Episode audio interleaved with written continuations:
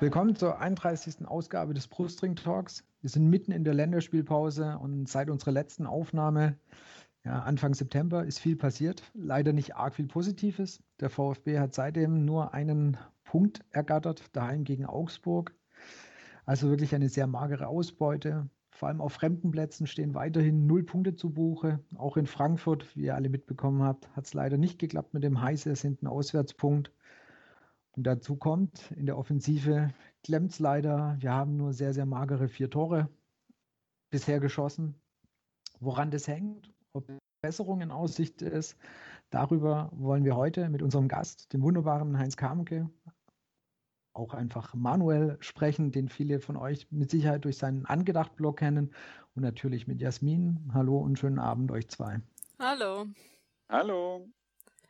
Dann kommen wir doch gleich mal zu Manuel. Äh, manche haben es, oder wie Martin schon gesagt hat, sicherlich schon was von dir gelesen, vielleicht auf Twitter, in deinem Blog oder sonst wo im Netz schon was von dir gesehen. Ähm, stell dich doch einfach mal kurz vor und wie du auch VfB-Fan geworden bist.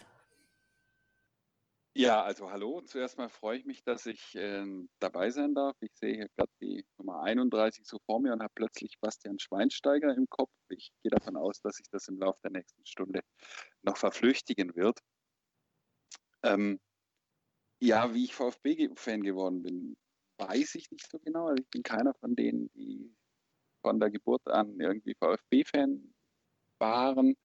Ähm, komm, ich komme vom Bodensee, da war nicht immer der nächste Weg nach Stuttgart, ähm, badischen Teil des Bodensees. Äh, war dann auch das erste Mal, eigentlich ab und zu hat man dann so in Kindertagen dann Ausflüge gemacht in die große Stadt und ist ins Stadion gegangen. Mein erstes Spiel war 1986 gegen Schalke, eine glorreiche 0 zu 1 Niederlage. Torschütze Klaus Teuber.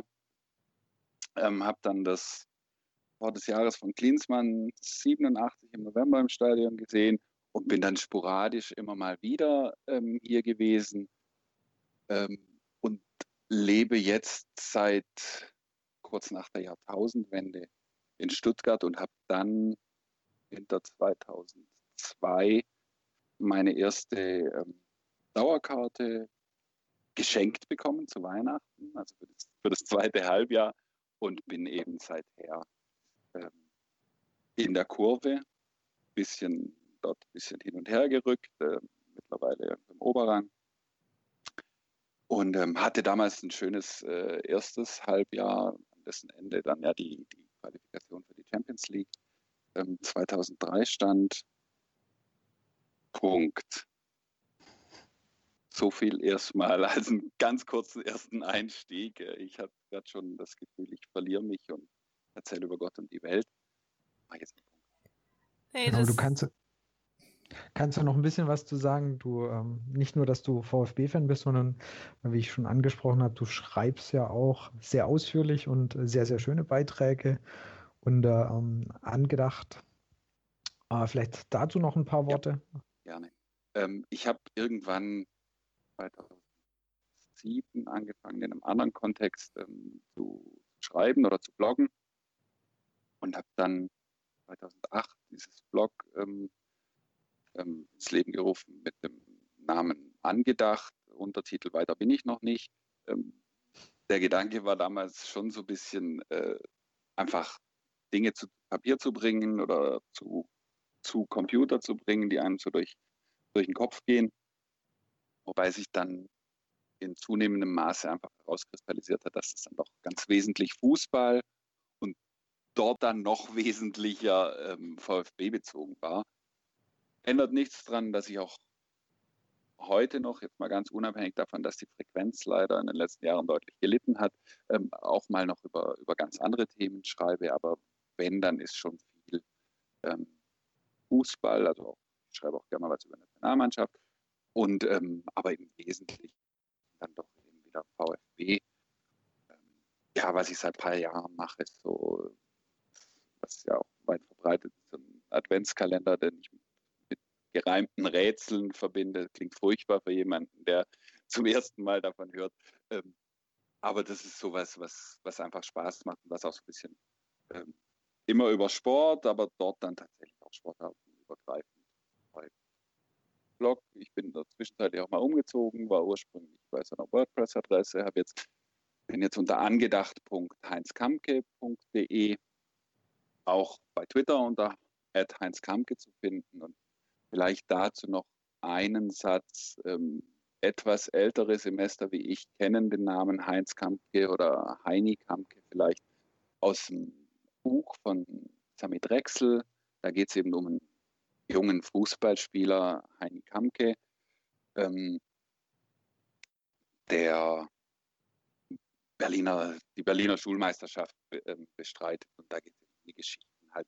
So ein typisches Fußballjugendbuch und eben ein Fußballjugendbuch, das meine ähm, Jugend sehr stark geprägt hat und vermutlich auch das Buch, das ich in meinem Leben am häufigsten ähm, gelesen habe.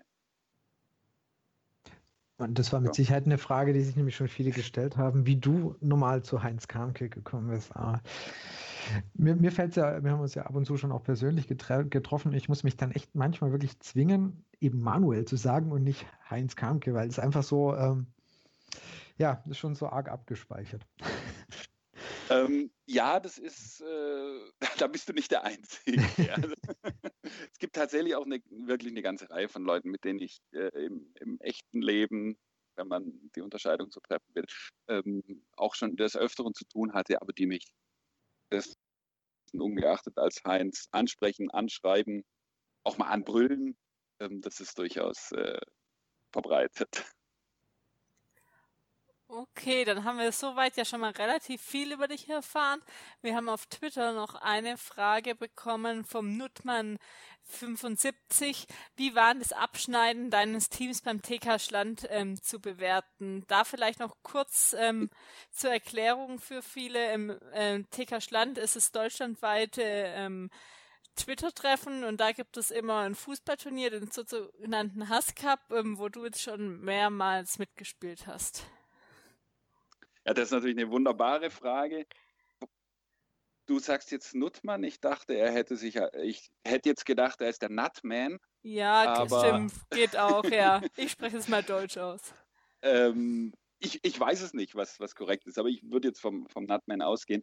Ähm, ja, beim TK Schland sind wir dieses Jahr äh, Zweiter geworden. Insofern war das eigentlich ein ganz, ganz anständiges Ergebnis. Auch wenn wie das halt so ist, ich natürlich sehr gern den, das Finale ähm, gewonnen hätte. Aber auch da war dieser Punkt, äh, ich durfte mit äh, Klaas Rehse at Sportkultur zusammenspielen, der mich dann auch zwei, dreimal äh, geschickt hat äh, in der Annahme, ich könnte schnell laufen und mir dann auch so ein nettes Heinzi-Lauf mit auf den Weg gegeben hat. Auch da ist dann der, der Heinz eben ähm, verbreitet. Ja, ich durfte da übrigens auch, äh, das, das, hat mir tatsächlich großen Spaß gemacht, dann mit meinem Sohn zusammen in einer Mannschaft spielen. Und außerdem war bei mir im Team noch der ähm, Christoph Meyer. Genau, der auch schon bei uns ja zu Gast war. Genau. Gast, äh, genau, zu Gast war. Und dein, so dein, Sohn hat auch im Halbfinale getroffen. Das doppelt sogar, ja. Doppelt, doppelt, ja. Ja, genau. daraus äh, ist jetzt auch dem letzten wahrscheinlich klar, dass ich kein ganz junges Semester bin. Nicht. Irgendwas über 40.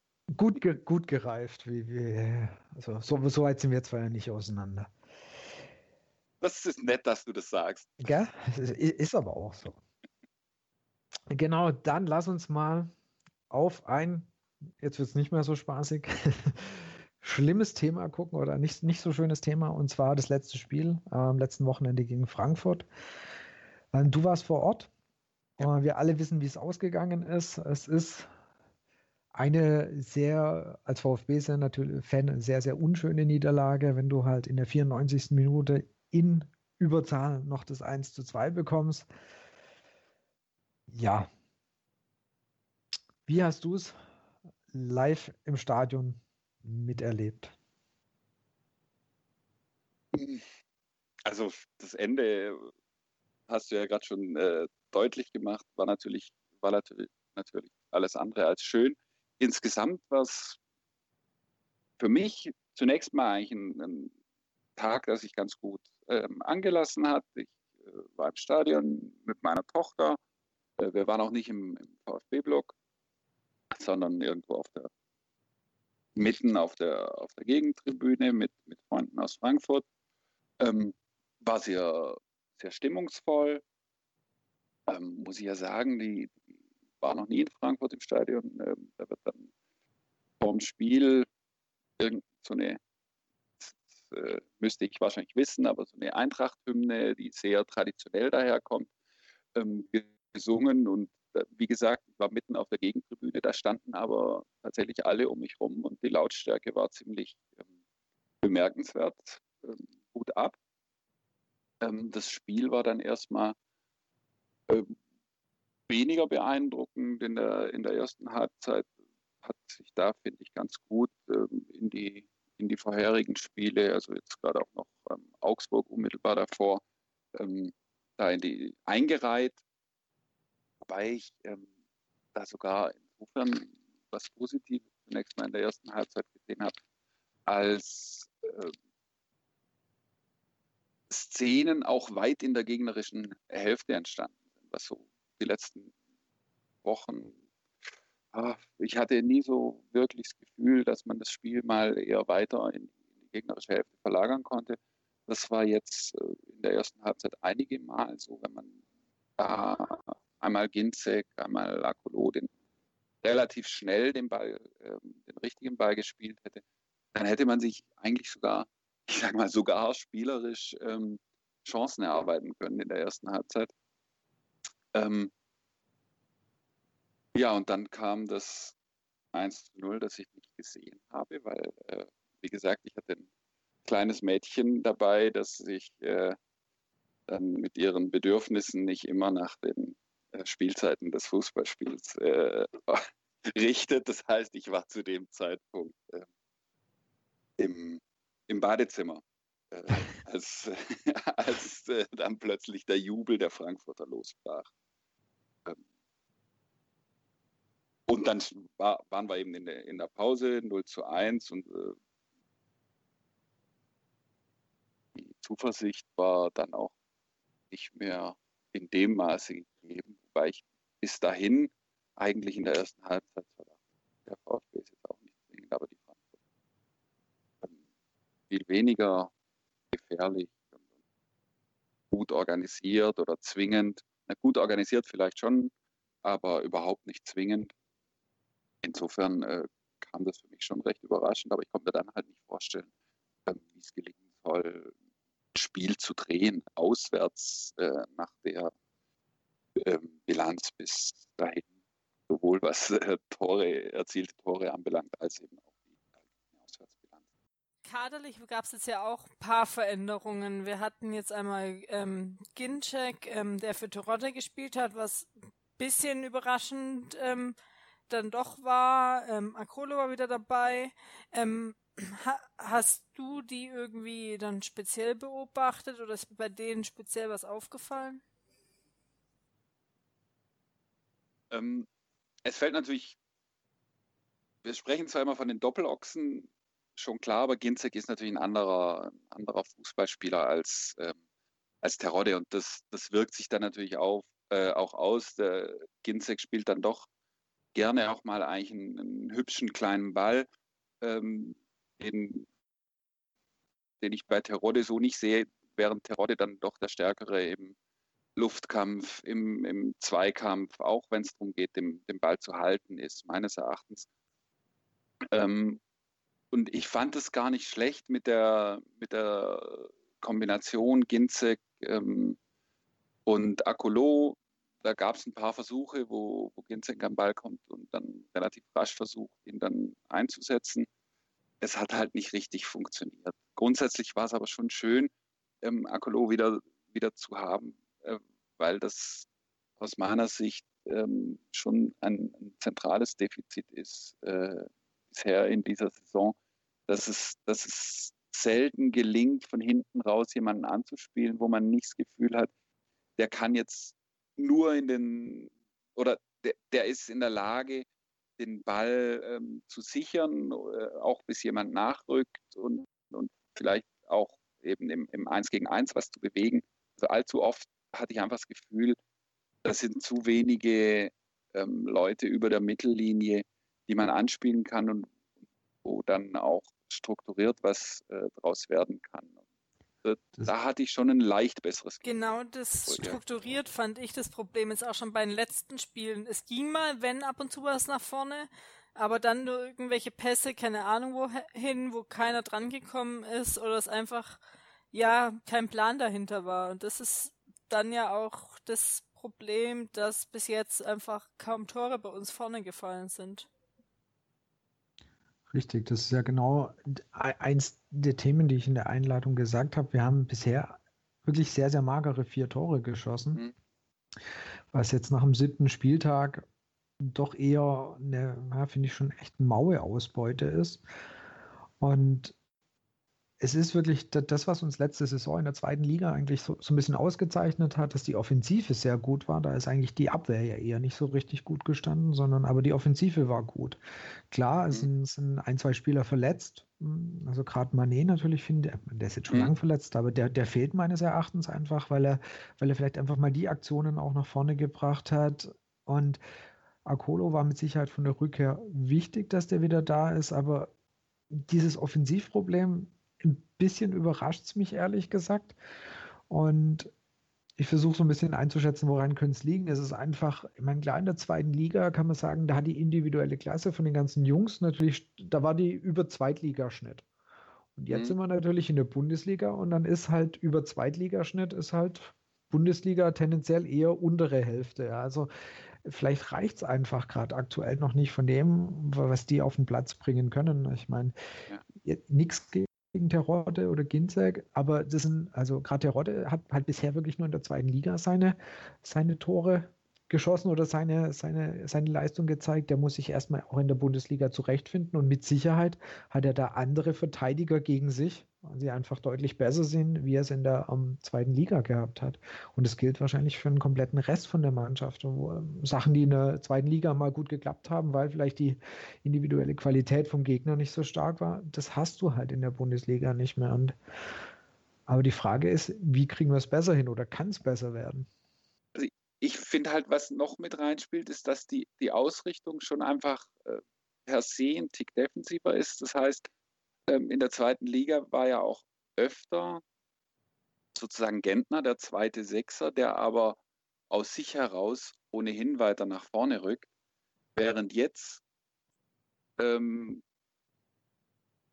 während, während das jetzt alles einfach weiter weiter hinten sich abgespielt hat. Jetzt haben wir eine neue Situation jetzt, seit Askasiba da ist. Da ist jetzt aber Gentner noch nicht mit im Spiel. Ähm, aber da war es schon, hatte ich das Gefühl, man hat einen halben bis einen Spieler mehr, die, die über der Mittellinie waren im letzten Jahr oder Mittellinie jetzt mal willkürlich genannt, aber halt über einer im, nach vorne, äh, stärker nach vorne orientiert, als, als das jetzt der Fall ist. Und dann ist halt der Weg nach vorne habe ich im Moment schon das Gefühl, einfach ein sehr, sehr, ein sehr weiter. Und da gelingt es noch nicht, das zu überbrücken. Und das fällt dann natürlich jetzt auch, über Gentner kann man ja geteilter Meinung sein.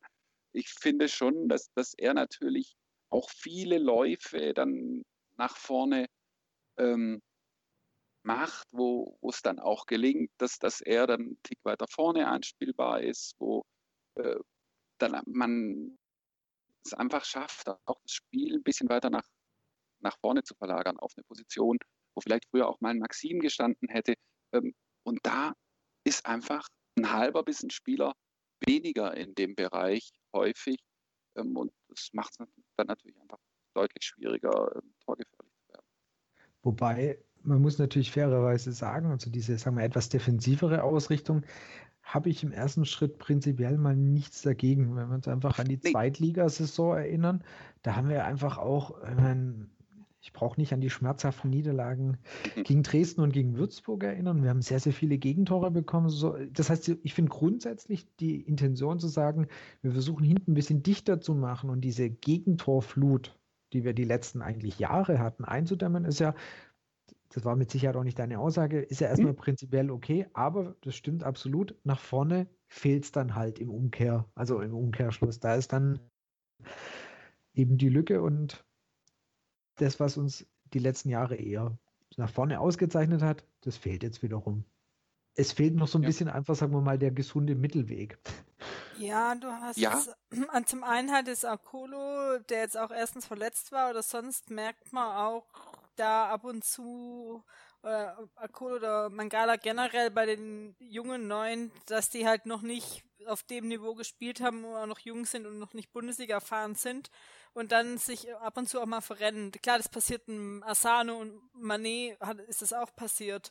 Und ähm, dann jetzt auch trotzdem in die ähm, Spitze hin oder Richtung Terodde fehlt halt auch noch in Sua, wo einfach mal viele Bälle reinkommen. Auch in Terodde oder in Ginczek haben mhm. letzte Saison auch viele ähm, äh, Chancen nicht gemacht, aber sie hatten halt deutlich mehr Chancen und die sind dann halt, ähm, dann haben sie irgendwann auch mal getroffen. Es gab gerade ähm, in der Rückrunde ja zig wirklich enge Spiele, wo es nicht war, dass wir da 3 oder 4-0 durchmarschiert sind, sondern das waren ja Last-Minute-Siege und da mussten wir auch ähm, generell für die Siege richtig kämpfen. Zweifellos. Und äh, Martin, du hast es ja auch äh, zu Recht gesagt, das, das war nicht meine meine Intention zu sagen, das ist falsch, ähm, dass, dass die Grundausrichtung ein Tick ähm, defensiver ist. Über, überhaupt nicht. Aber man muss irgendwo das, das Maß finden. Und es ist halt, wenn man zum, jetzt eben wieder Terodde nimmt, Terodde ist natürlich ein Spieler, ähm, der in einer Mannschaft, die offensiv spielt, die sich häufig in Strafraumnähe ähm, befindet, extrem gefährlich ist und der in einer Mannschaft, die halt eher sporadischer in den Strafraum kommt, auch nicht seine uneingeschränkten Stärken hat oder ausspielen kann. Seid ihr noch da? Ja, natürlich. Ja. Also äh, nein, ist mit Sicherheit, also dass Terodde ähm, die Saison noch nicht so noch nicht so viel getroffen hat. Jetzt bisher einmal, zum Glück jetzt immerhin. Das liegt nicht nur an ihm, um Gottes ja. Willen. Also das sehe ich auch absolut. Also wenn du siehst, wie er in der zweiten Liga sozusagen gefüttert worden ist, oder wenn du, also einfach als Paradebeispiel natürlich das ähm, letzte Spiel gegen Würzburg, ja, wo einfach die zwei vorne sehr, sehr gut harmoniert haben. Also da ist ja mhm. Terodde reihenweise bedient worden von Ginzek.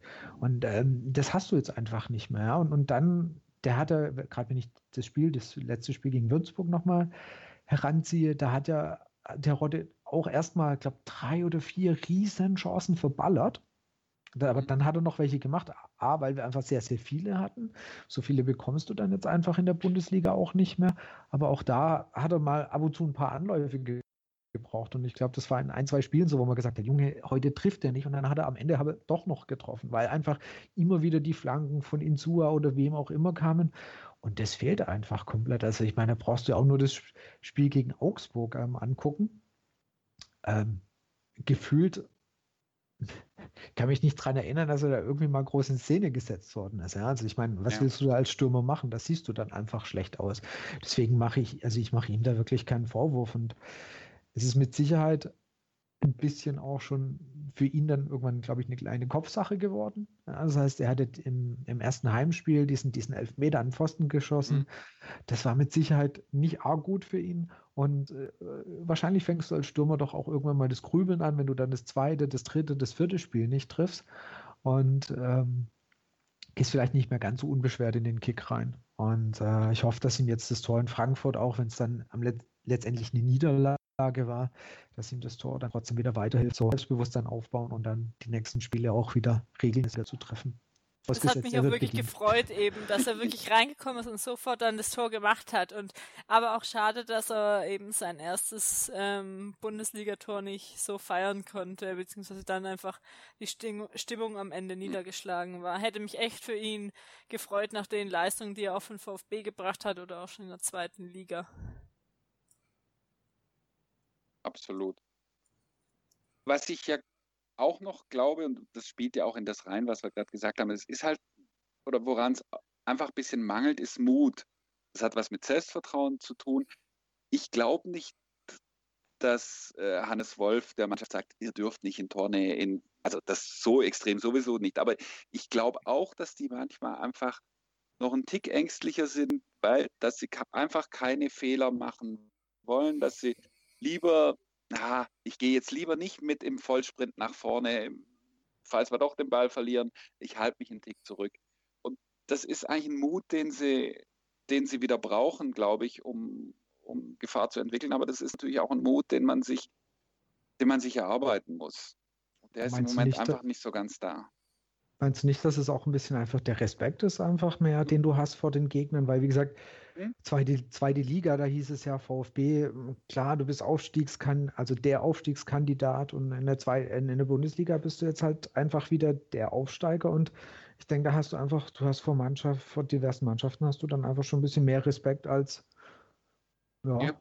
von ein paar anderen. Kleine, kleine, durch, kleine Durchsage hier am Rande, auch wenn, wenn ihr es auch anhört, komisch anhört, für den Herrn Kamke, der auch auf das Spiel verzichtet. In Deutschland liegt 1 zu 0 in Führung durch einen Torschuss von, äh, durch ein Tor von Rudi.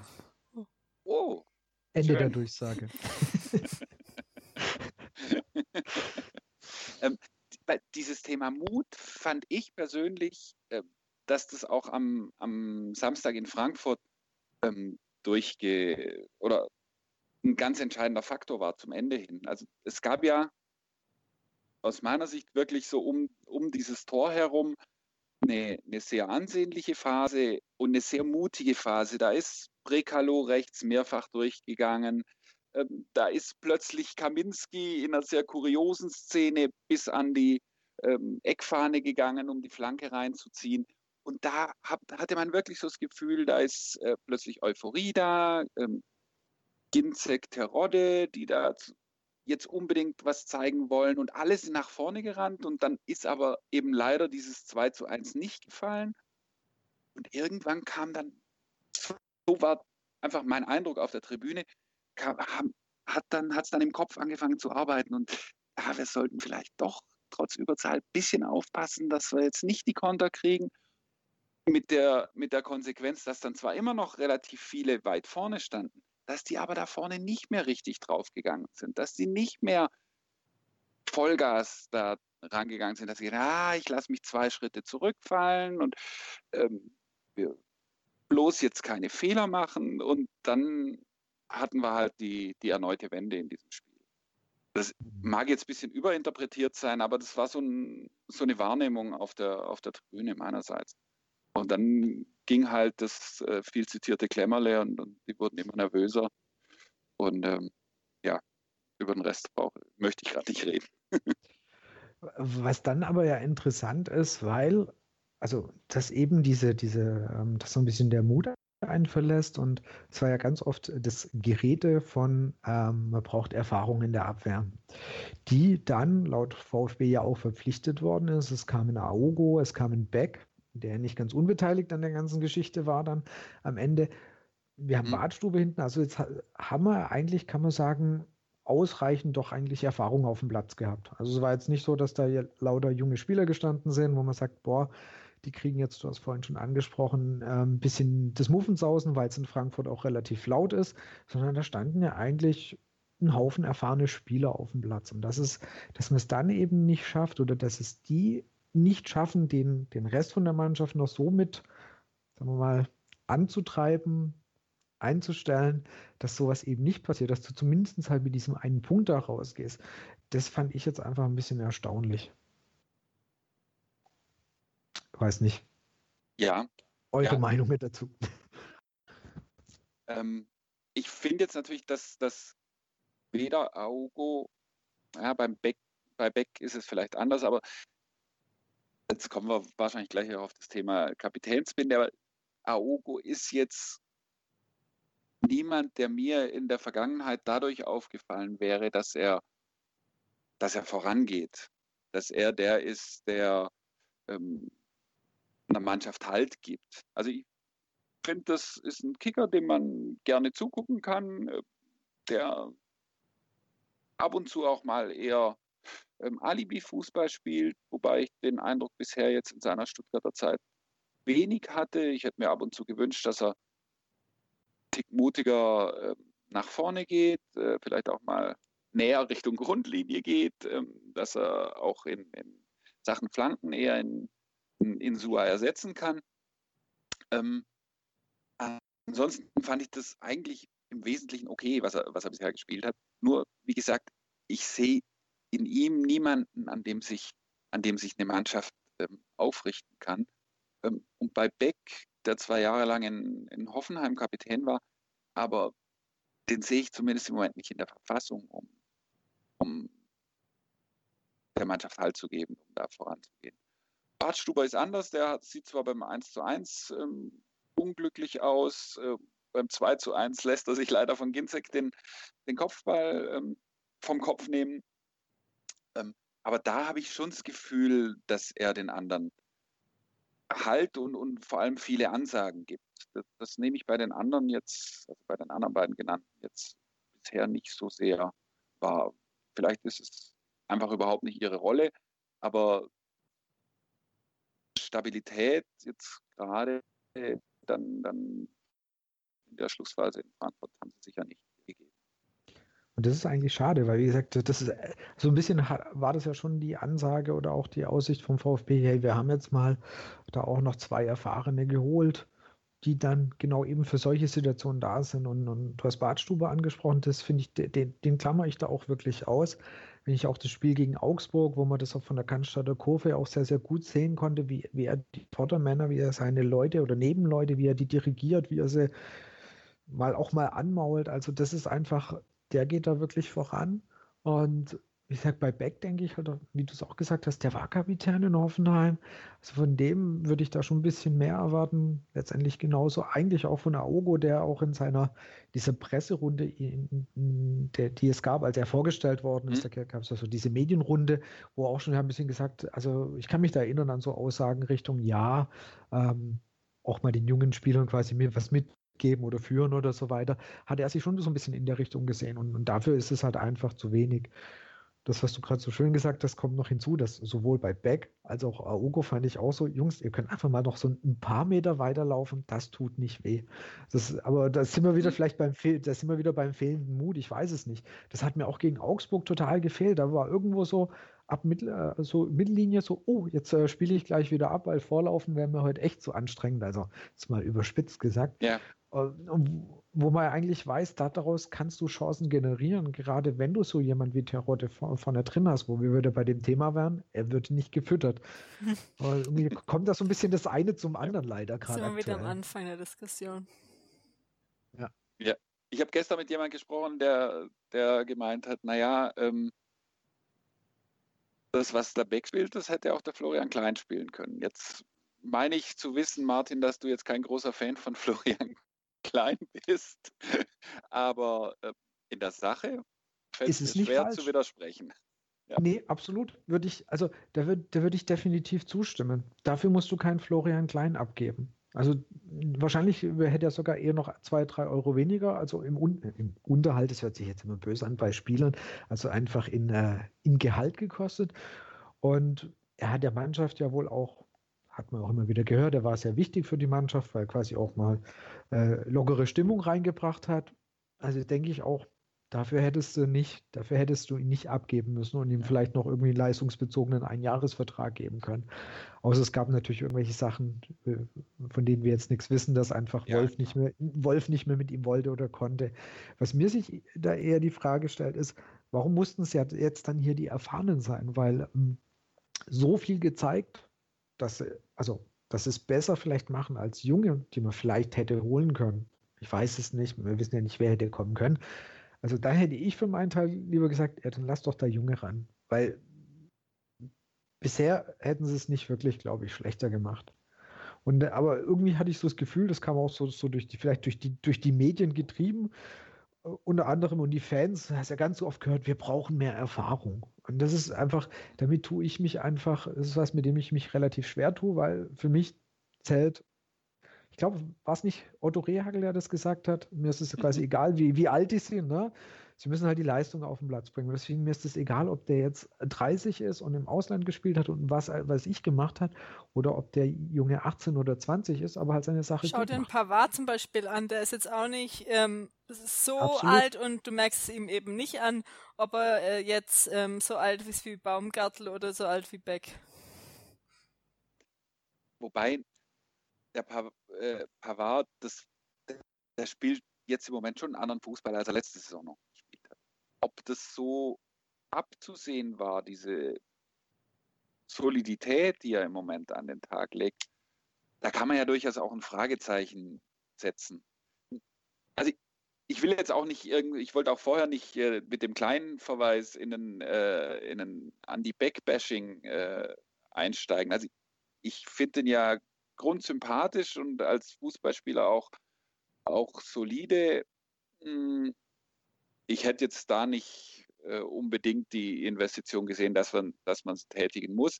Das kam ja dann auch ein bisschen ähm, aus dieser Situation heraus, dass dieser andere Verteidiger, den man noch im Auge hat, halt kurz äh, hatte kurz vor Toreschluss nicht kam und man dann halt wohl auf jeden Fall noch einen ähm, holen wollte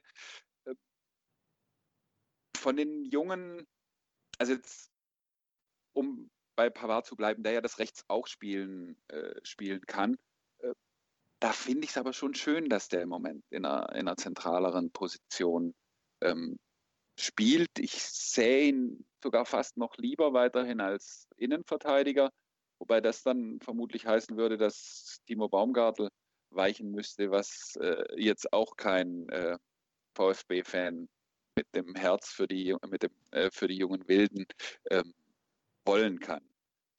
Ähm, es ist vielschichtig. Es ist definitiv vielschichtig und ich glaube auch eine, eine Person, ähm, die da auch mit dazu gehört in dieses ganze Thema Stabilität oder, oder vielleicht auch Mut, vielleicht auch diese Niederlage am Ende, ist mit Sicherheit äh, Skentner, mhm. der sich, wie wir alle wissen, schwer verletzt hat, ähm, manche sagen, er ist zu verzichten. Also ich, ich, gehöre auch zu den Leuten, die sagen, ja, man hätte es vielleicht auch mal ohne versuchen können. Und jetzt kommt natürlich, ähm, jetzt kommt die Pro-Gentner-Fraktion und sagt, ja, Seder läuft nicht ohne ihn. Ich denke, auch das ist eher eine vielschichtige äh, Sache. Erstmal schön zu sehen, dass er, ähm, er hat die Woche ja auch, da gab es ja auch so eine Medienstunde, er hat sich zu Wort gemeldet. Er sah sehr positiv aus, fand ich. Das also, ähm, er hat keinen Groll gehegt gegen Castells und, und er hat sehr positiv vorausgeschaut, dass, dass, es, dass es demnächst auch mit Individualtraining und so weiter wieder losgeht, was, was mich einfach für ihn als ganz einfach als Mensch freut, dass er aus der Sache da doch noch relativ gut rausgekommen ist und dass die Aussicht besteht, dass er irgendwann auch wieder auf den Platz kommt. Also das ist definitiv eine sehr, sehr schöne Sache. Ob er jetzt spielerisch oder ob er jetzt einfach gefehlt hat, die letzten Spiele, ich finde es einfach, das ist ganz, ganz schwer zu sagen. Ich habe Gentner sehr oft als Spieler erlebt, der doch ja geholfen hat, der auch manchmal vorangegangen ist. Ich habe ihn aber auch als Spieler erlebt, der eben genauso mit der kompletten Mannschaft untergegangen ist. Also deswegen ist er für mich sehr, ja, das berühmte zweischneidige Schwert. Also ich kenne, mhm. ich kenne, ich kenne ihn, also ich kenne ihn gut und ich kenne ihn schlecht. Ist, weil die Leute sagen, ja, guck mal, das hat gefehlt. Die Stabilität hat gefehlt. Mit Gentner wäre uns das nicht passiert. Da muss ich sagen, na gut, wie viele Spiele haben wir auch mit Gentner in der Abstiegssaison auch in der 93. Minute oder 89. verloren? Also ich glaube, du kannst genauso viele Gegenbeispiele ranführen. Wie wäre deine Einschätzung? Denkst du, angenommen, er wäre auf dem Platz gewesen, hätte man vielleicht dann doch die etwas, den Ticken mehr Ruhe gehabt? Hätte man dann vielleicht noch den Punkt mitgenommen? Bei Ruhe und Stabilität tue ich mich bei Gentner so ein bisschen schwer. Also ich, ich schätze Christian Gentner, ich schätze ihn heute mehr, als ich ihn noch vor einigen Jahren auch als, als Spieler geschätzt habe. Ähm, ich finde, er, er tut und macht unheimlich viel und ich finde aber nicht, dass er jetzt der klassische Stabilisator ist. Ähm, Stabilisator Indikator, wie du mit Pardo mal hattest, ähm, noch ein Tick defensiver mit, Soldo. Ähm, er ist, ähm, er läuft zum Teil vogelwild nach vorne ähm, und da passiert was. Das ist nicht immer gut, zugestanden. Und, aber ähm, es ist schon häufig so, dass er da einfach, er bringt Bewegung rein, er erobert Bälle, er macht was, er entwickelt Torgefahr. Aber ich sehe ihn jetzt nicht als, als Stabilisator, der das Spiel beruhigt. Das ist, finde ich jetzt, ist nicht so in seiner, in seiner Natur. Das heißt, ich finde schon, dass er der Mannschaft gut täte, aber jetzt weniger in der defensiven Wirkung ähm, als ähm, eher auch ein Tick nach, also defensiv schon, weil er Bälle gewinnt, aber jetzt nicht, weil er der überragende Stratege wäre, sondern dann schon eher nach vorne, weil er da ähm, für Alarm sorgt in der einen oder anderen Art. Da glaube ich schon, dass er der Mannschaft Das heißt, er fehlt, aber jetzt vermutlich hätte er auch, also wenn ich das so sagen darf, äh, das 2 zu 1 auch nicht wirklich oder die, die, die letzten Minuten wahrscheinlich nicht wirklich verhindern. Wir haben können. ja auch genug Spiele schon ähm, verloren, auch wo er dabei war. Also, also, also es eben, war jetzt genau, ja, ähm, ja, war es ja nicht das erste Spiel, das wir jetzt knapp in der letzten Minute verloren hätten. Das stimmt. Weil ich, also ich glaube nicht, dass er den Angriff irgendwie sinnvoller unterbunden hätte, weil er den, weil er so gut gestanden hätte. Aber ich kann mir schon eher vorstellen, dass er dazu beigetragen hätte, dass diese, diese Mutlosigkeit oder dieser nicht mehr ganz in dem Maße vorhandene Mut äh, sich nicht so sehr ausgewirkt hätte, weil er die Mannschaft forciert hätte, weiterhin vorne ähm, Vollgas ähm, drauf zu gehen. Insofern, das wäre meine Hoffnung gewesen dadurch dann das 2 zu 1 entstanden hätte, äh, also das 2 zu 1 für den VfB entstanden wäre oder ob man, ob das Spiel dann einfach einen anderen Charakter äh, beibehalten hätte, das ist natürlich sehr, extrem viel Spekulation. Ich kann sagen, dann wäre Ofori nicht eingewechselt worden, hätte nicht diesen skurrilen Fehlpass gespielt, den er dann mit dem übermotiviert, mit dem Foul wieder gut zu machen versucht und ja, und so weiter und so ich meine, mit der Einwechslung, wo du gerade jetzt Euphorie sagst, da hat ja ähm, Hannes Wolf ja eigentlich auch schon gesagt, war eher sein Fehler. Also die Einwechslung war jetzt wohl nicht so perfekt. Hilft uns halt leider nicht mehr weiter, weil es ist passiert, aber äh, es ist halt schade. Ich meine, wir haben halt nicht so arg viele Spiele und ähm, wir haben natürlich noch viele Spiele, aber auswärts finde ich, ist halt Frankfurt eine Mannschaft, wo du einen Punkt holen kannst. Und wenn du den Spielverlauf und das ganze Spiel anguckst, wäre der Punkt auch mit Sicherheit verdient gewesen. So gesehen schmerzt es natürlich schon ein bisschen, dass dann ähm, er mit der Einwechslung letztendlich den Punkt etwas verspielt hat. Fairerweise muss man sagen, davor hat der Terodde eingewechselt, der dann direkt getroffen hat. So gesehen ausgleichende. hat sich irgendwo ja. ausgeglichen. Es, es war halt also das wäre ja auch furchtbar, jetzt auf den Ofori einzuhacken oder auf den, den Trainer, weil er, äh, den, weil er Ofori gebracht hat. Es, war, es kam halt in dem Moment überraschend, weil Ofori wirklich wenig Spielzeit hatte bisher. Ähm, wahrscheinlich nicht ganz äh, ohne Grund.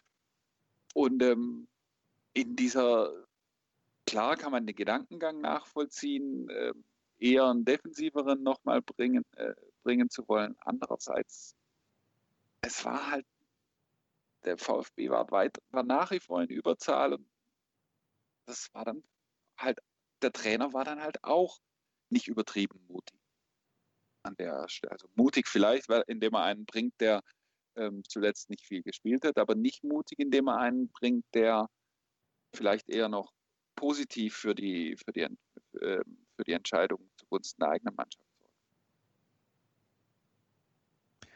Anbei Sandro Wagner hat gerade das 2 zu 0 geschossen. Ausgerechnet Wagner.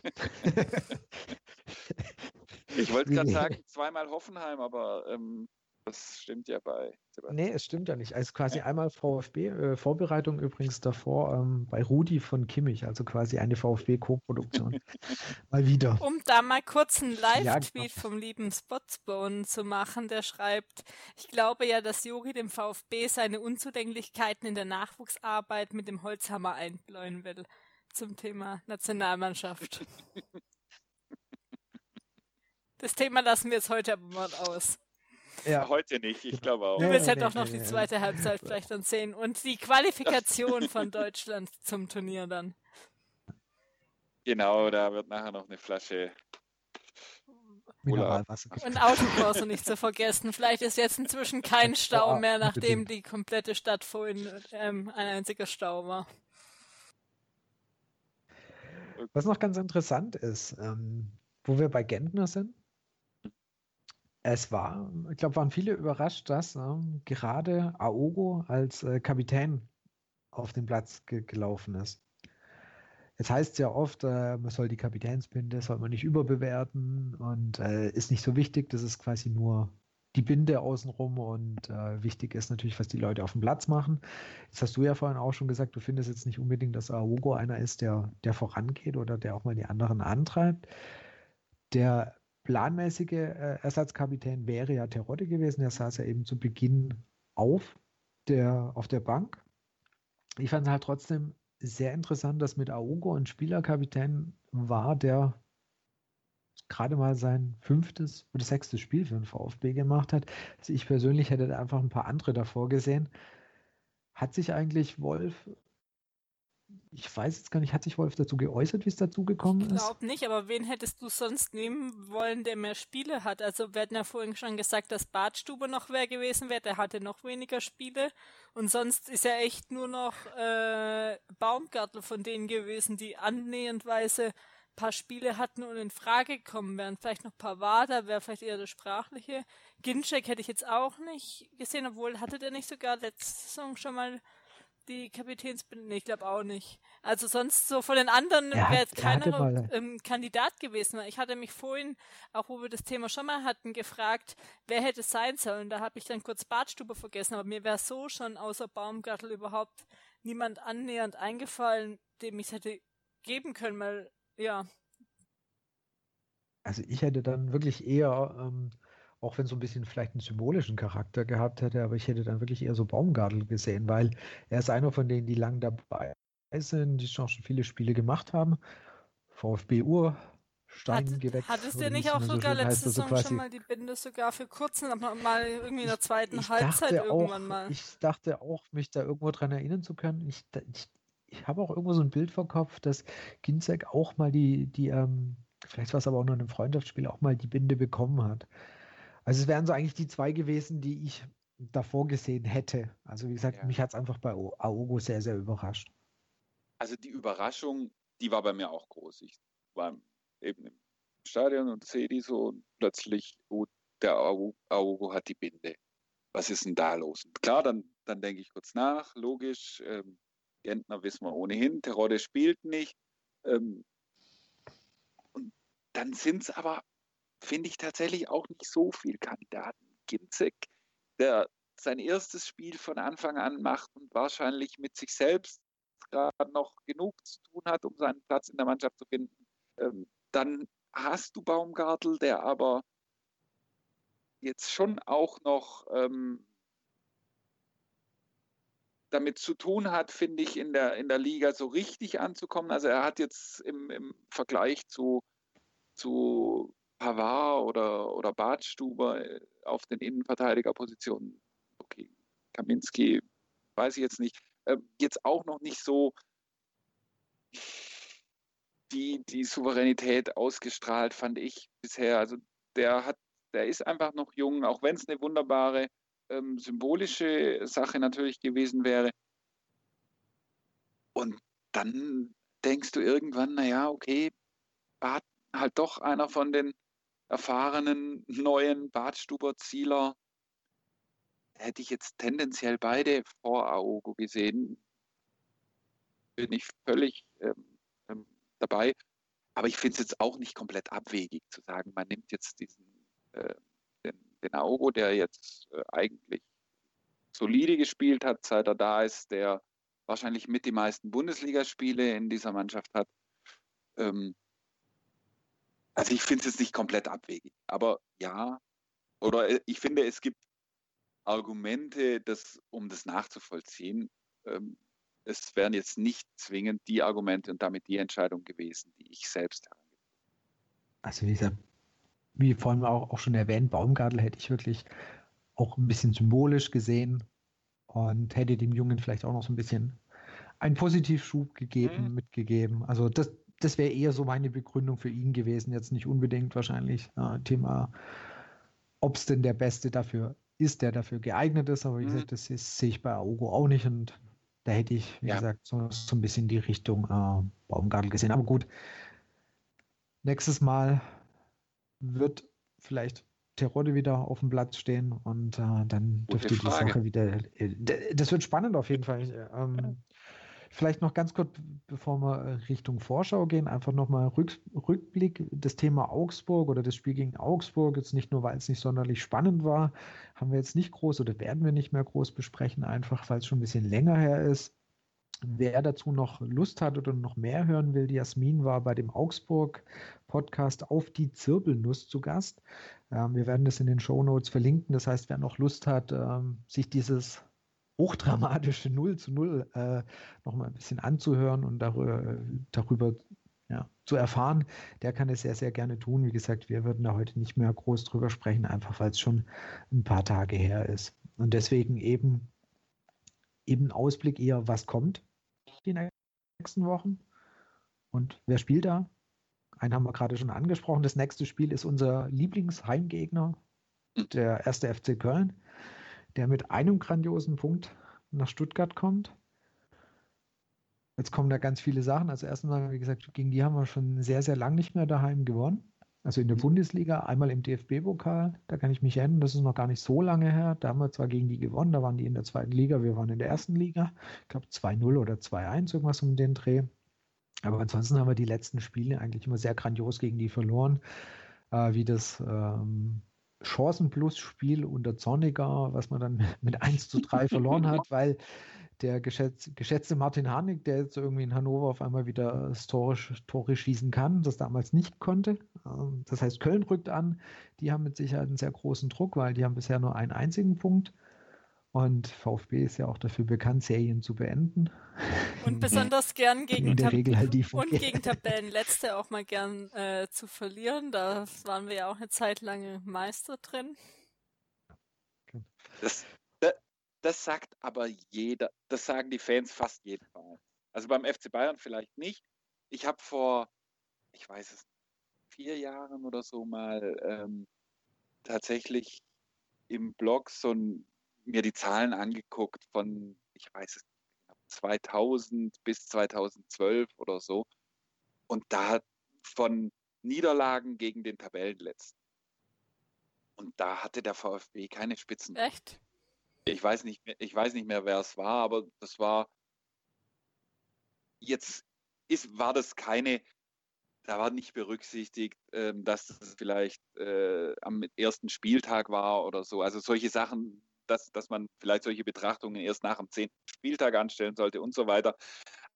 Aber wenn man das mal alles wirklich rein Spiele gegen den Tabellenletzten, da war der VfB, ähm, hatte der durchschnittliches, ich glaube ein leicht überdurchschnittliches ähm, ähm, Abschneiden äh, zu dieser Zeit äh, vorzuweisen. Da gab es andere, die waren da deutlich schwächer. Du machst uns quasi gerade Hoffnung, dass wir Köln doch noch besiegen könnten. Ja, da bin ich fest von überzeugt. Ja, also ich habe so ein bisschen äh, den ihre letzten Spiele verfolgt. Das war sehr oft auch bemüht, aber halt auch mit der fehlenden Durchschlagkraft nach vorne. Ich denke, für, für Köln wird es ähm, trainertechnisch interessant. Ich weiß nicht, wie lange die ähm, Stöger noch, also wie viele Niederlagen sie ihn noch machen lassen. Ich denke, der hat einen sehr, sehr großen ähm, Bonus noch. Aber ich denke, auch ewig wird er das Ding nicht, nicht durchziehen können. Also so arg viele Niederlagen am Stück sollten da auch nicht mehr dazukommen. Aber das ist doch furchtbar. Das ist meine, total. arbeitet seit Jahren ja. großartig. Und äh, vielleicht, wir wissen ja auch nicht, ob es so ist, ob er wirklich nach jetzt noch einer oder zwei Niederlagen wirklich in Frage gestellt wird seitens des Vereins. Aber es ist doch verheerend. Absolut. Ja, das ist das Geschäft, das wissen wir alle, aber oh, das, das würde mich echt schmerzen, wenn jetzt Peter Stöger, ähm, weil die halt die ersten acht Spiele schlecht ähm, abschneiden und vielleicht wirklich richtig schlecht, das kann ja sein, ähm, dann tatsächlich entlassen würde. Sehr unangenehm. Wie du gesagt hast, ist auf der einen Seite ist es schade, auf der anderen Seite ist es halt genau immer die Position, wo sehr viele Vereine dann halt sagen, gut, wir müssen irgendwas tun. Was tun wir? In der Regel ist es dann halt der Trainer, der dann geschasst wird, äh, durch einen anderen äh, ersetzt wird. Dann geht es vielleicht auch mal wieder ein paar Spiele gut. Und ich sehe halt leider, ich kann jetzt unsere Vereinsführung nicht arg gut einschätzen. Ich mhm. weiß nicht, wie lange sie zum Beispiel noch ist ja nicht nur unser, äh, der Trainer von Köln, sondern ich denke auch beim VfB guckt man natürlich schon, wie geht es denn die nächsten Wochen weiter. Und ähm, wie gesagt, jetzt kommt der Tabellenletzte Köln, danach geht es nach Leipzig, Freiburg, Ham Hamburg, Dortmund. Und ich bin mir sicher, sollten in, in der Zeit, in diesen fünf Spielen, nicht also zwei Siege drinnen sein, dann wird auch, ähm, werden auch die Herren Dietrich und Reschke sich Gedanken machen, ob das denn mit dem Hannes Wolf noch so weitergeht. Bin ich mir sicher, dass das kommen ja. wird. Ja. Und, und auch da muss ich sagen, es ist genauso ähnlich wie in Köln. Das ist auch schade, dass es dann halt so schnell passiert, weil die Mannschaft muss sich an die zweite Liga gewöhnen. Auch Hannes Wolf, für den ist es mit Sicherheit auch eine Umstellung. Ja, und er macht Fehler, das sagt er ja auch. Das ist ja auch überhaupt kein Thema. Und ich fände es halt schade, weil das an sich ein, ein Ansatz war mit, mit Hannes Wolf, den ich eigentlich ganz angenehm beim VfB fand. Und ich habe so ein bisschen die Befürchtung, dass man das dann wieder so komplett über den Haufen werfen würde. Und äh, die Zeit dann wieder so ein bisschen zurückgedreht wird. Also das ist so mein, das ist eigentlich so meine Hauptbefürchtung. Wenn mich jetzt vielleicht jemand lyncht, dann wird wahrscheinlich wieder der Trainer gefeuert, wenn ich irgendwo im Urlaub kein Netz habe und dann nach vier, fünf Tagen Internet habe und dann seit einer Woche schon ein neuer Trainer ist und ja, das wollen wir jetzt mal nicht hoffen. Ich habe diesmal geplant, eigentlich nicht so lange irgendwo äh, nicht im Internet sein zu können, aber mal schauen. Ich hoffe es mal nicht, dass wir den Wolf noch bis zum Ende der Saison ähm, haben, was auch die meisten unserer Zuhörer getippt hatten bei der Umfrage ähm, vor der Saison. Machen wir es einfach mal kurz du darfst einfach nicht aus dem Netz raus, weil wenn, wir kein, wenn du kein Netz mehr hast und der Trainer Wenn ich aber auf irgendwelchen Inseln in der Karibik bin, ist da bin ich, äh, habe ich nicht das meinen ganzen Tag Strom, da habe ich auch kein Internet den ganzen dann Tag. Dann log dich in den WLAN ein. Wenn es dort keinen Strom gibt ähm, tagsüber, dann, das ist egal. dann kann ich auch. Dann bemühe dich. So, ich habe heute, ich habe heute, weil wir gerade über, über Trainerentlassungen reden, ich habe heute irgendwo gelesen, dass äh, ähm, Arrigo Sacchi wohl äh, gesagt hat, sinngemäß, ich bekomme es nicht mehr so ganz genau zusammen, er ähm, hätte, ähm, es hätte ihm leid getan für die Bayern, als er gehört hätte, dass Ancelotti entlassen wurde. Ähm, und zwar deshalb, weil Bayern sich da wie ein gewöhnlicher, x-beliebiger Club verhalten hätte. Fand ich eigentlich ganz, äh, ganz hübsch, ähm, dass das halt äh, nicht so richtig viel mit Klasse zu tun ähm, hatte. Da wurde ja auch ausführlich gesprochen, darüber gesprochen, wer von den, welche Seite der Trainer Ancelotti oder die Vereinsführung da mehr Klasse bewiesen äh, hatte ja. im Zug dieser, dieser Entlassung. Und da muss ich jetzt, beim VfB hoffe ich ja, dass das Thema weit weg ist, aber jetzt eben bei äh, Köln auch dran denken. Also ich würde mir wünschen, dass äh, A, würde ich mir natürlich wünschen, dass äh, Köln am Wochenende verliert, aber B, würde ich mir dann auch wünschen, dass, dass der Verein ähm, genug Klasse hat und das traue ich zumindest Jörg Schmatke zu ähm, und genug Ruhe hat, äh, trotzdem weiterzuarbeiten. Dann können wir neben den Trainern natürlich auch mal auf die, auf die Mannschaft schauen. Ähm, Insua ist wieder ins Training eingestiegen. Sieht wohl gar nicht so schlecht aus. Aber mm, so eine erste Aussage oder Ansage von Wolf war, dass auch Köln vermutlich noch zu früh kommen wird. Aber für diese jetzt vorhin angesprochenen fünf Spiele, Köln, Leipzig, Freiburg, Hamburg und Dortmund, ich denke, wenn es da nicht irgendwo einen Rückschlag nochmal gibt im, im ja, Heilungsprozess oder also einfach in der Ranführung wieder an, an das uh, normale Mannschaftstraining, dass wir Insua in den uh, fünf Spielen irgendwann wieder sehen werden. Spannend wird natürlich zu sein, wie viel Vorsprung in Anführungsstrichen hat Aogo. Das heißt, der hat natürlich jetzt erstmal seinen Platz sicher. Klar, Insua muss sich da aufdrängen. Das Klassische wäre, er wird mal in den ersten Spielen, wird irgendwann mal eingewechselt. Aber spannend wird natürlich zu sehen, schafft es Insua? Rein spielerisch denke ich, ja, er schafft es, ähm, Aogo da wieder auf die Bank zu verdrängen. Die, die Frage ist, ob Aogo dann auf die Bank muss, ob Aogo vielleicht das eine oder andere Spiel auf der 6 ähm, bestreitet, wie er auch ja jetzt in Frankfurt hat er mal ein paar Minuten dann auf der 6 ähm, gespielt, ich glaube, bis dann Ofori reinkam. Und das ist ja eine Position, die er auch in der Vergangenheit schon das eine oder andere Mal gespielt hat ähm, oder auf fast schon auf einer Halbposition im Mittelfeld. Ich habe so den Eindruck und, und diese Kapitänsentscheidung ähm, spricht da ja nicht unbedingt dagegen, dass Aogo schon gute Chancen hat, unabhängig von Insua auch noch eine Reihe Spiele, ähm, eine Reihe an Spielen zu machen. Du meinst dann halt vermutlich auf einer anderen Position und nicht, nicht auf der, auf der er aktuell gerade kickt. Oder hauptsächlich kickt. Ich meine, das kann genau. natürlich jetzt, sein, klar. Und aber jetzt muss man natürlich sowieso sehen, wie, wie Insua sich wieder reinfindet. Es ist ja jetzt auch nicht so, dass er genau. in den wie lange ist er jetzt hier? Zweieinhalb Jahre? Och, habe den Überblick verloren. Es ist ja nicht so, dass er immer überragend gespielt hätte. Er hatte ja durchaus auch ähm, Durchhängerphasen oder wo es nicht so überragend war wie jetzt letztes Jahr, wo er natürlich viel, äh, vor allem nach vorne extrem viel ähm, gezeigt hat. Da hat er mit Sicherheit Platz hatte. Ja, und auch viel Platz hatte. Äh, da müssen wir jetzt erstmal, ist ja schön, wenn da Konkurrenzkampf steht. Ich denke auch, dass, das kann so oder so nur helfen. Also wenn du auf den Positionen auch einfach eine Alternative hast, weil wenn auch wenn Aogo mal wieder ein schlechtes Spieler, dass, dass er weiß, okay, da steht jetzt äh, der Insua da und ähm, der kann mir meinen Platz auch wieder streitig machen. Also das ist mit Sicherheit auch aus Trainersicht ähm, eine sehr komfortable Situation, dass er wieder zurückkommt. Und ich glaube, auch vor allem Terodde wird sich sehr, sehr freuen, wenn der wieder da ist. Wobei das eben, das ist ja das nächste Thema. Wie wird es nächste Woche, also äh, im Spiel gegen Köln laufen? Also wer wird da wieder von Anfang an spielen? Ginzek war jetzt, finde ich, gegen Frankfurt vorsichtig ausgedrückt unglücklich. Also es war jetzt nicht so, dass man sa sagen würde, okay, der muss das nächste Mal von Anfang an wieder spielen. Aber mm, das war auch bei Terodde so, dass man die letzten Spiele jetzt gesagt hat, boah, auch Luft nach oben. Also schwierig. Also heute zu sagen, wer da wohl von Anfang an kicken wird.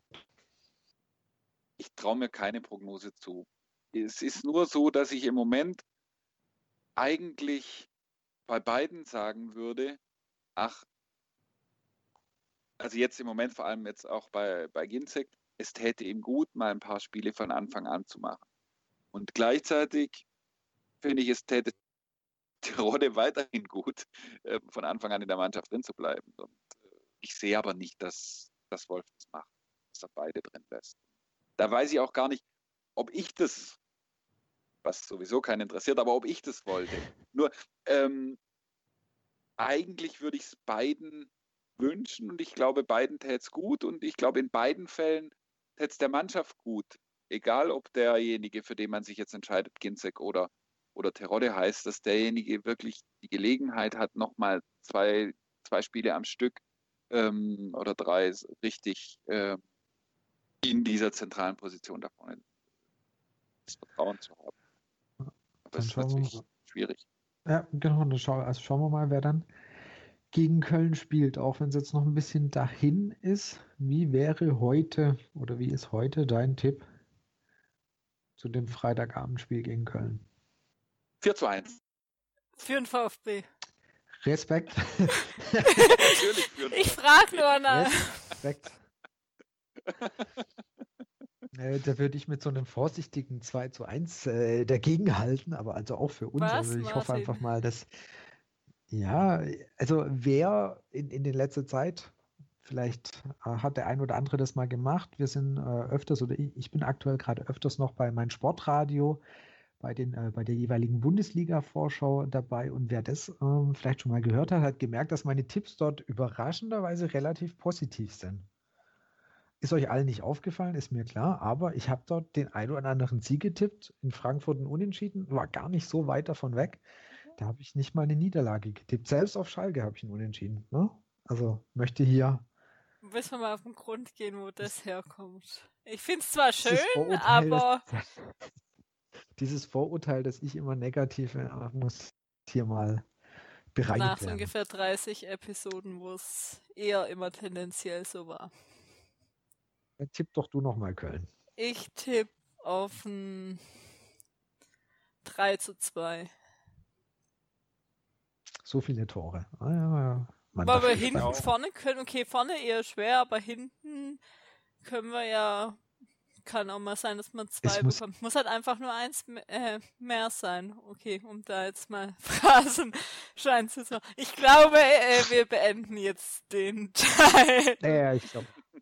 Ich wollte nur noch sagen, daheim haben wir noch kein Gegentor. Wir haben jetzt alle ein Gegentor getippt. Das wird ein harter Moment für uns mhm. im Stadion, wenn der Gegner das erste Tor schießt. Stimmt, ja, war mir jetzt nicht so bewusst. Also stand da schon gut. Also gefühlt, also jetzt nochmal einfach um auch, auch wenn wir jetzt teilweise Negatives auch bei Frankfurt besprochen haben, die Entwicklung jetzt im Vergleich zur letzten Bundesliga-Saison generell habe ich doch noch Hoffnung, weil man eben hinten gut steht und sonst auch mal systematisch ähm, spielt. Ich bin jetzt einfach gespannt, wie das weitergeht, dass wir kontinuierlich Punkte sammeln, dass wir nach der Hinrunde einigermaßen gut dastehen und dann natürlich in der Rückrunde auch und nicht irgendwie ein langes Tief haben, wo dann schnell wieder die Medien anfangen, irgendjemand anzuzählen, gern dann auch ein Trainer oder einzelne Spieler, sondern man hat einfach letzte Saison gesehen, dass man ein, mit einigermaßen konstanten Leistungen und auch dann am Ende erfolgreich sein kann. Ich glaube, das würden wir uns alle wünschen, weil ich finde auch so die generelle Richtung mit der vorhin auch schon angesprochenen, man guckt, dass die Defensive eher stabilisiert ist. Das ist echt okay. Es geht jetzt wirklich nur noch dieses, ja, den Mittelweg zu finden, dass die Offensive einfach noch diesen Ticken besser wird, dass wir auch noch die ein, zwei Tore mehr schießen, die wir eben brauchen, um halt auch mal ein Spiel zu gewinnen oder eben unentschieden zu spielen. Und dann ist die Richtung nicht so schlecht für die Bundesliga. Da hoffen wir einfach, dass äh, Wolf, so, Wolf und die Mannschaft die Zeit noch kriegen, dass sie die, den, den Weg dahin biegen können. Also ich glaube, das wäre wär einfach das Schönste, wenn das so bestehen kann. Ich glaube wirklich, wenn, wenn Wolf am Ende der Saison noch Trainer ist, dann wäre das für VfB-Verhältnisse wirklich schon eine ganz große Sache. Das stimmt. Was, ich, was wir vorher angesprochen haben, da wollte ich noch einen Satz sagen. Ich habe heute, du hattest gesagt, ähm, diese, ähm, diese Medienrunde mit Christian Gentner, wo es um seine Verletzung ging und genau. jetzt die Erholung. Was ich sehr schön fand, dass, dass Gentner berichtet hat, dass auch Schiedsrichter Guido Winkmann sich an ihn gewandt und bei ihm entschuldigt hätte und das sei eine, eine Fehlentscheidung oder eine Fehleinschätzung ähm, von ihm gewesen, ähm, da nicht sofort zu unterbrechen. Weil das war ja was, da hatte auch ich bei mir im Blog, aber insgesamt war das ja schon von vielen Seiten was, wo man gesagt hat, da, da muss der Schiedsrichter sofort eingreifen. Ähm, und ich fand es einfach positiv, dass da wirklich dann auch vom Schiedsrichter dann ähm, die, dieses Feedback an, an Christian Gentner kommt, der da sich entschuldigt oder um Entschuldigung bittet und seinen Fehler da einräumt. Fand ich, habe mich gefreut, das ist definitiv eine gute Sache, weil der, genau, ich glaube, das war äh, dass es nicht als faul gepfiffen wird, äh, kann man alles drüber wegsehen, aber dass alle, ähm, sagen wir mal, Schiedsrichter, Linienrichter und die dann noch so vierte Offizielle, die da rumschwirren, dass da keiner einfach so schnell eingegriffen hat. Das war eigentlich, glaube das, was viele am meisten gestört hat. Und da ist dann einfach eine, eine, Entschuldigung, ist dann einfach eine Sache, die das dann ein bisschen aus, aus der Welt räumt, definitiv. So, dann haben wir soweit alles besprochen, was äh, Denke Aktuelles auch, ja. und dann nach der Länderspielpause ähm, kommt. Dann kommen wir noch zum Brustring Talk Fragebogen, wo wir dir, Manuel, noch ein paar Fragen mhm. stellen.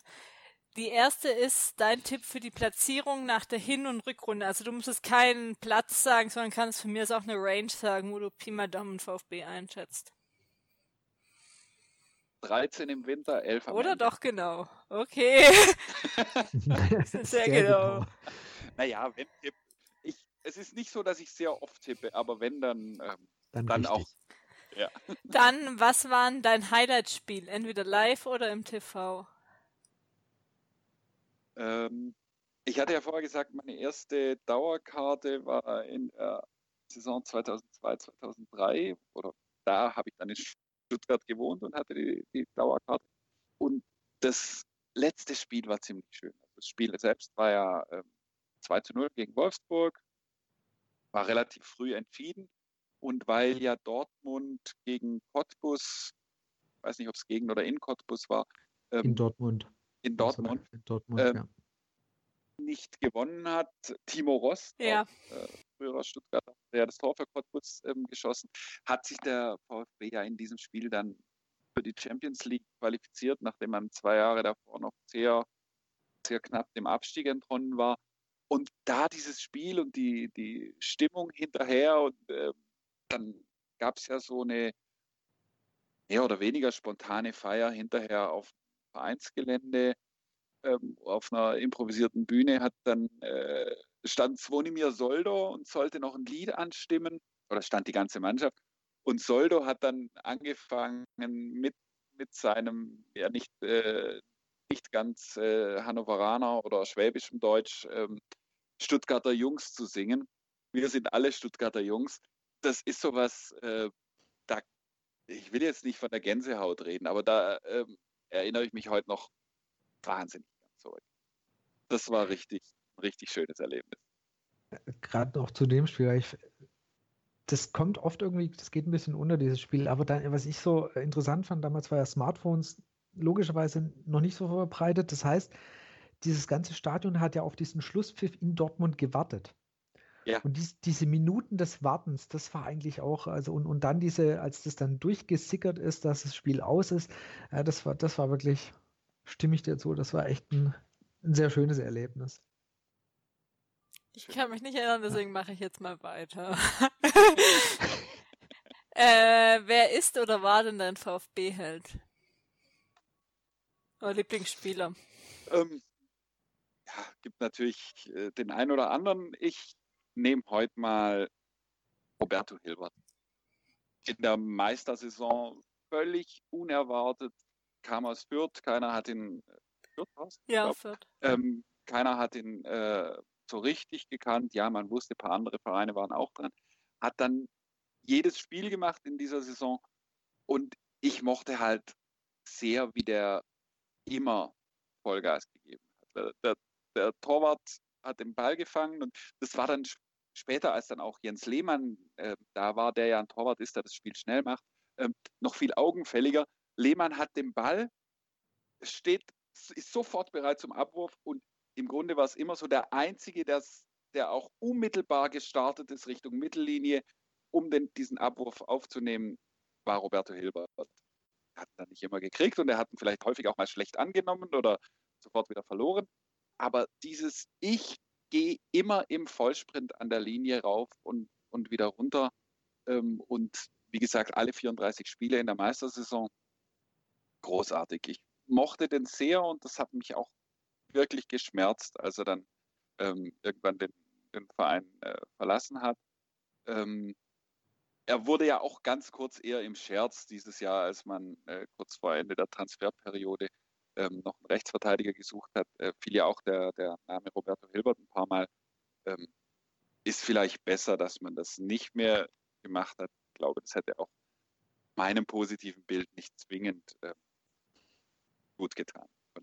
Vielleicht ist ja trotzdem was für die nächste Frage. Welchen noch aktiven ehemaligen VfB-Spieler würdest du gern nochmal beim VfB sehen? Also eigentlich ist ja meines Wissens ist Hilbert gerade noch vereinslos, also würde ich mir noch als aktiv bezeichnen. Ist so. Ja. Ähm, wenn man jetzt mal nicht Sami Khedira oder, oder Joshua Kimmich Obwohl nennt. Kimmich hatten wir, glaube ich, noch höchstens einmal die Nennung hatten Doch, wir doch, schon mal, mal. Doch, ein oder aber zweimal. Khedira ja. ist Ein oder Standard, zwei. ja. Kimmich ist schon, Kimmich ist schon der, von dem ich mir da am meisten versprechen würde, wenn das in irgendeiner Form realistisch wäre. Ähm, und ich würde gern auch, ich würde gern Alexandro Maxim nochmal auf der Trainerbank, äh, also oben auf der Bank sehen. Und ich würde ihn gern auch auf dem Platz nochmal sehen, weil ich den schon ähm, einfach als Kicker mag. Und es ist mir völlig klar, dass, dass er viele Defizite hat.